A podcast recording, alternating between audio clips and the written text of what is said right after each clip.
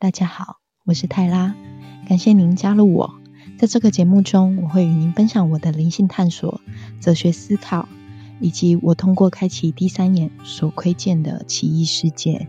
我们将一同探索生命的本质、灵魂的深度和宇宙的无穷奥秘。第三眼作为心灵的一扇窗，能够看到超越物质界限的更高视角。通过开启第三眼，我得以看见截然不同的生命真相。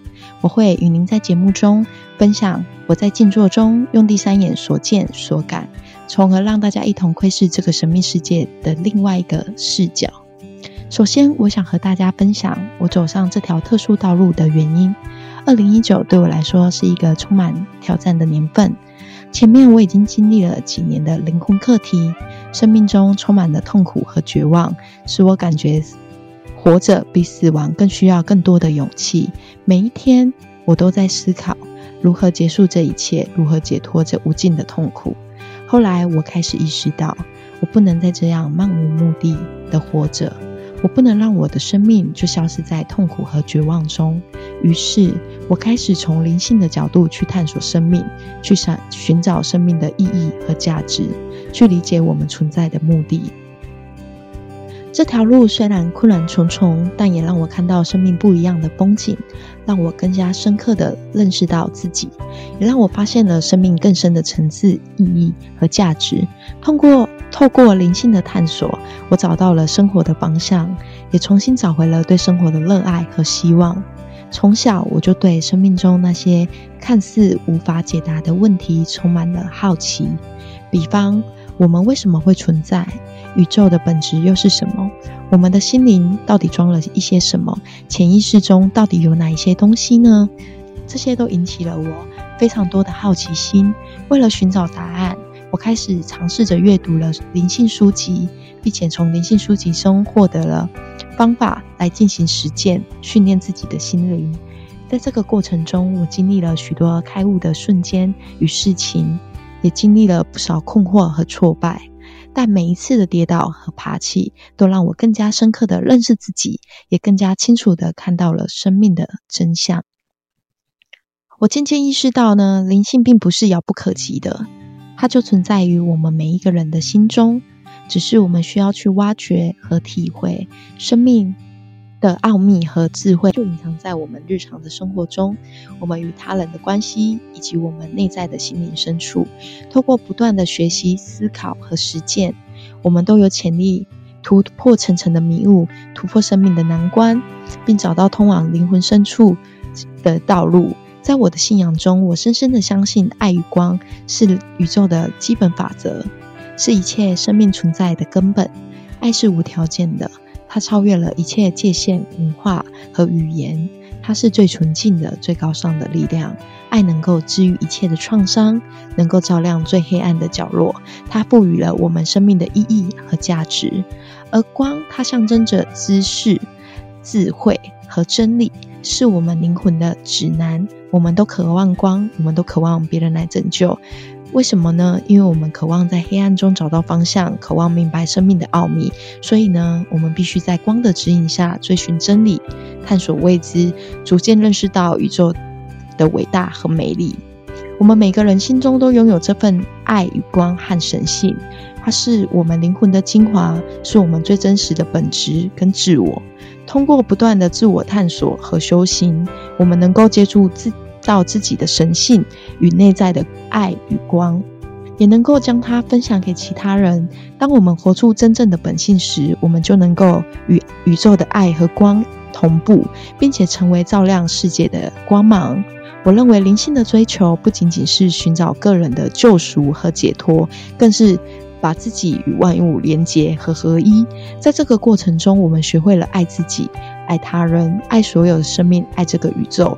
我们学会了包容和理解，学会了放下和接纳，学会了珍惜和感恩。通过这个 pockets，我希望能够与您一起分享爱与光的智慧。一起在这条道路上成长与开花。我知道，当我们每个人都能活出自我的时候，都能成为爱与光的传播者，这个世界将会变得更加友好、更加美好。接下来我要跟大家探讨的主题就是轮回。这个主题呢，曾经带给我很极大的震撼和启发，并且呢，在我第三眼第一次展示这段片段给我看的时候，完全的影响我对生命和存在的看法，还有对一些生活上的角度，完全的被改变掉了。所以呢，想要把这一次所看到的东西也分享给大家。先讲这个内容之前，先呃科普一下。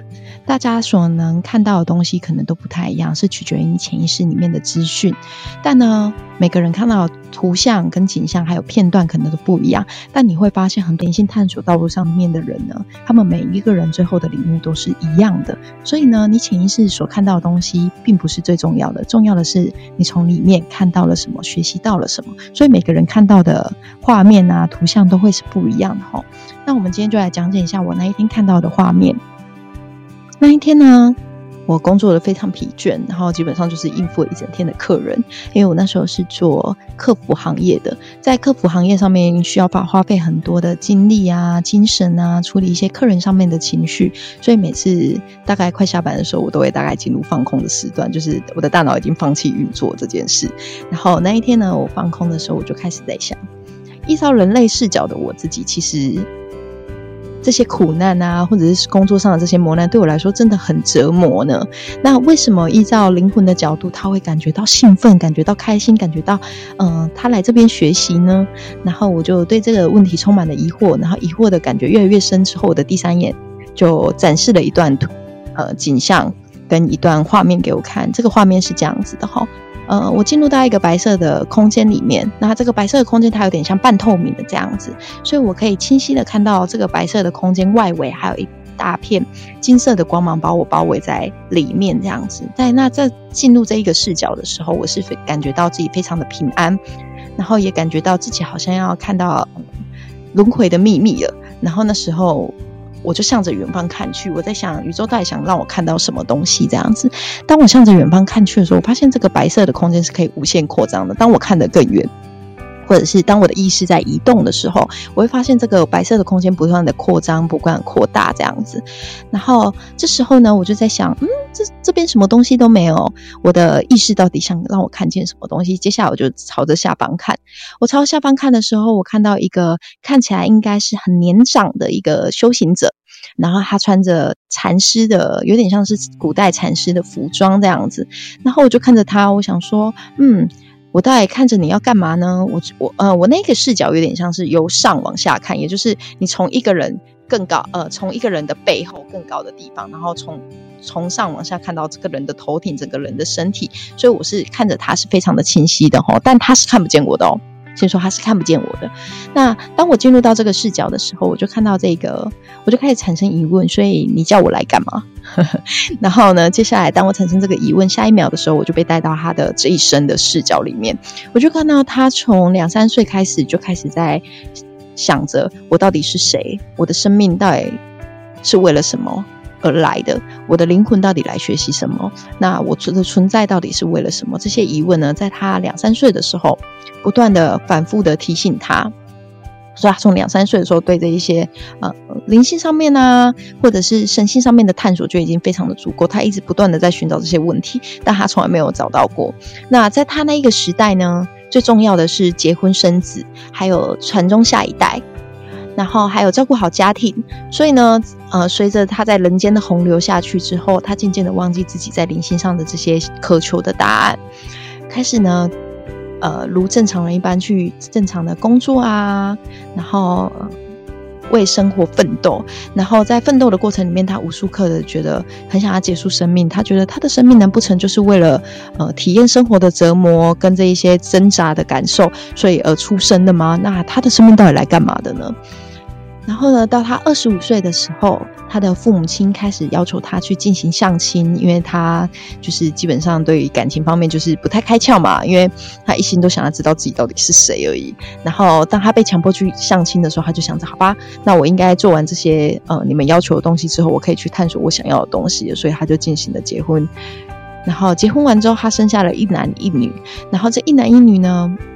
每天带给他很多生活上面的精神上面的打击，例如说小孩不听话啦，生活上的一些折磨啦，或者是生活呃在工作上的不顺遂啊，都让他觉得我到底来这个世界到底要干嘛的？所以在他不断的。进行这些精神上面的反复、心灵上面的折腾之后，有一天他决定要去出家，并且还他的小孩也都长得差不多大。那一那一年他大概是五十五到六十左右，他的小孩也都差不多要成年的不成年了，所以呢，他就开始。收拾好他的东西，进入到一个呃深山里面去修行，这是我看到的视角哈。然后进入到深山修行之后，他每天都努力的在静坐，他一直想要知道他生命的真相到底是什么，他到底来干嘛的嘛？所以呢，他的禅师第一件事是让他先打扫整个后山的地方，然后他不断的清洁，每天日复一日这样，经过大概一两年之后，他开始产生有一天产生了一个疑问，他就问师傅说：“师傅啊，我来这边修行了这么久。”但为什么我一直都在打扫清洁，然后跟静坐静心呢？我都没有做一些其他的探讨，我不需要一些呃理解一些真理上面的道理吗？他就这样问他师傅：“你从来不对我说法，但只叫我一直不断的静坐、不断的静心、不断的打扫寺庙，你到底叫我来做这些事情干嘛？”他就这样子问着他的师傅。这时候他的师傅就回答他。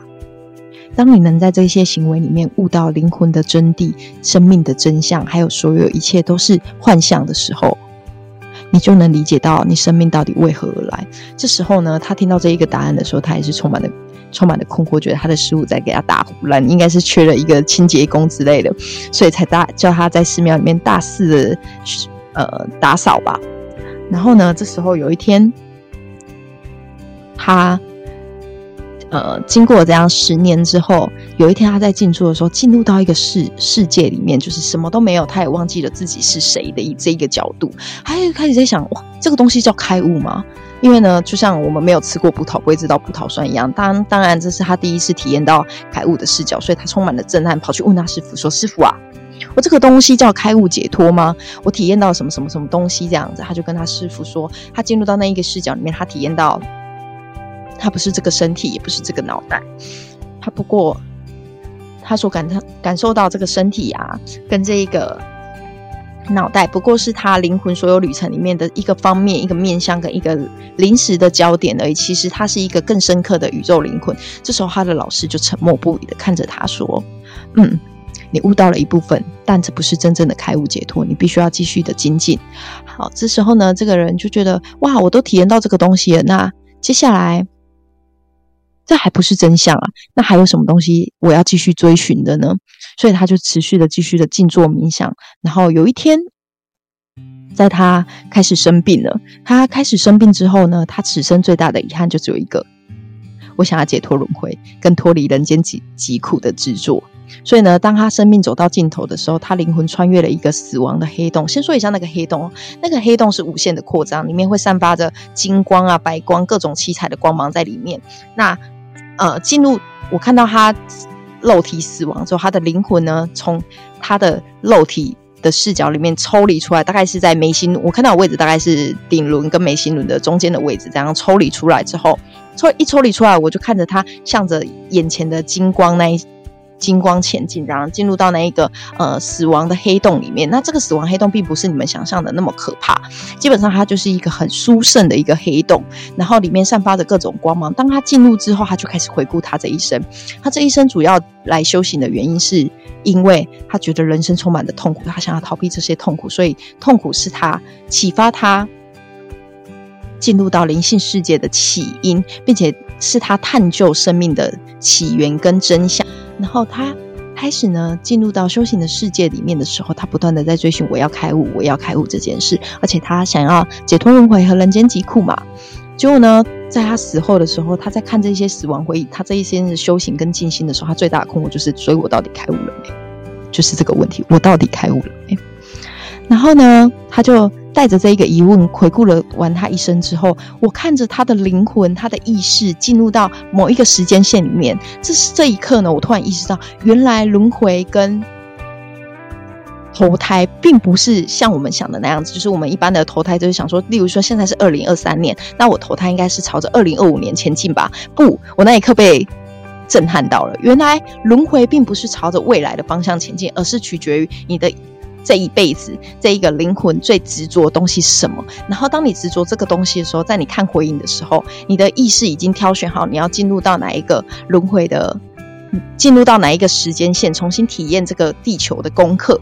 然后，所以当我看到他很执着，到底我开悟的没的时候，他就直接投，呃，被那一个死亡的黑洞吸引进去，进入到相对应的轮回。进入到相对应的时空下面，然后重新体验这一辈子这样子。然后我看到的时候，我就好震撼哦！原来轮回是这样子的。然后我就在想，嗯，那我为什么会看到这个人的故事？然后下一秒的时候，我就会看到他投胎进入的那一个时空线，变成现在的一个平行时空的我的样子。所以我看到我自己前辈子如何轮回的。接下来我们要来探讨一下，当我看完第三眼给我看到的这些片段之后。经历这一切后，我对生命和存在有了更深层次的理解。我理解到了一件事，就是原来我死后不会有一个人格化的神来审判我这辈子做了多少的善事跟坏事，但我的灵魂会，我的灵魂会一直执着在地球学校里面没有学习到的课题是什么，并且呢，会牵引自己回到这场看似无穷无尽的轮回游戏中。所以，其实是我们因为觉得自己。没有学习完毕，所以我们创建了一个新的宇宙游呃地球游戏 online 进入到游戏当中，所以轮回并不是外界造成的，而是我们的灵魂自己选择的，这是一个非常重要的观念，我也想要传达给大家。好，真的，接下来呢，当我理解到啊，原来是。原来我会忘记自己是背后制作这个地球游戏的这个制作团队，是因为我想要身临其境，重新经历一次地球的游戏，这样才有才有破关的感觉嘛。如果呢，你一直都记得自己是那个背后制造这一个游戏的团队，你没有什么可以玩的啊。因为就好像一个制作团队，他们只会为了去监控他们的游戏好不好玩而去进行测试，可是他们从来不会有新鲜感。为什么？因为这个游戏就是他所创造的嘛。那同道理，灵魂也必须先忘记自己是背后的这个制作团队。才能身临其境的进入到地球游戏里面，好好的游玩。所以呢，我理解到了真正的自由和解脱，也并不在于逃避我们在人间的课题，或者是一些呃情绪，而是在于我们要对自己的内心的理解和接受，并且完全的无条件的接受发生在我们生命中的所有的一切。在这不断追寻的灵性过程当中，我们也要学习最重要的就是释放自己内在的信念与宽恕自己。遇到的那一些人事物，他们都是为了成就我们的灵魂成长，所以才会出现在我们的生命里面。不管它带来的是磨难，或者是爱，或者是温暖，都是他们给我们灵魂最重要的一刻。并且呢，我们必一定要有一颗不受外界干扰的心。为什么呢？因为当我们呢时时刻刻都可以让外界随意的干扰我们的内心的时候，这时候其实我们是在把自己身为责任主的这一个能力往外推。因为我们认为自己不需要为自己的心情负责，不需要为自己的念头负责，不需要为自己的情绪负责的时候，那我们一定会成为很糟糕的人。为什么？因为。所有的一切责任都是别人造成的，而不是我们自己的选择。所以呢，我们要觉察到每一个瞬间的存在，要有意识的选择我们的思想和行为。这个故事呢，这个情节也让我深刻的体会到，真正的觉悟，并不是一种理智上的理解，而是一种超越思维的体悟。这种体悟不是靠思考得来的，而是在无我跟无念头的状态下，可以自然的流露。只有在我们心灵真正的平静、清澈，并且不再听从脑袋的那一些念头的时候，没有一丝牵挂跟执着的时候，我们才能真正的触及超越物质世界的真实跟神性。同时呢，我也认识到每一个人都有自己的道路和节奏，我们不能强自己或他人达到某一种状态。进步和成长都需要时间和耐心。并且最重要的是，我们的心灵必须要经过磨练，才能成为，才会才能成为自己最强大的后盾，不受外界的影响。我们需要尊重生命的自然流程，尊重每个人的选择和节奏。在这条路上呢，没有所谓的快慢高低，只有适合自己的节奏。和道路。最后，我希望这次的分享能引发大家对生命和存在更多的思考和探索。愿我们都能在生命的旅程中找到真正属于自己的道路，理解和接纳生命中的每一个时刻，活出真正的自我。透过持续的长时间的反思和实践心灵上面的训练方法，我们可以更加深入的了解自己生命的本质，并最终达到真正的自由和开悟解脱。祝福大家！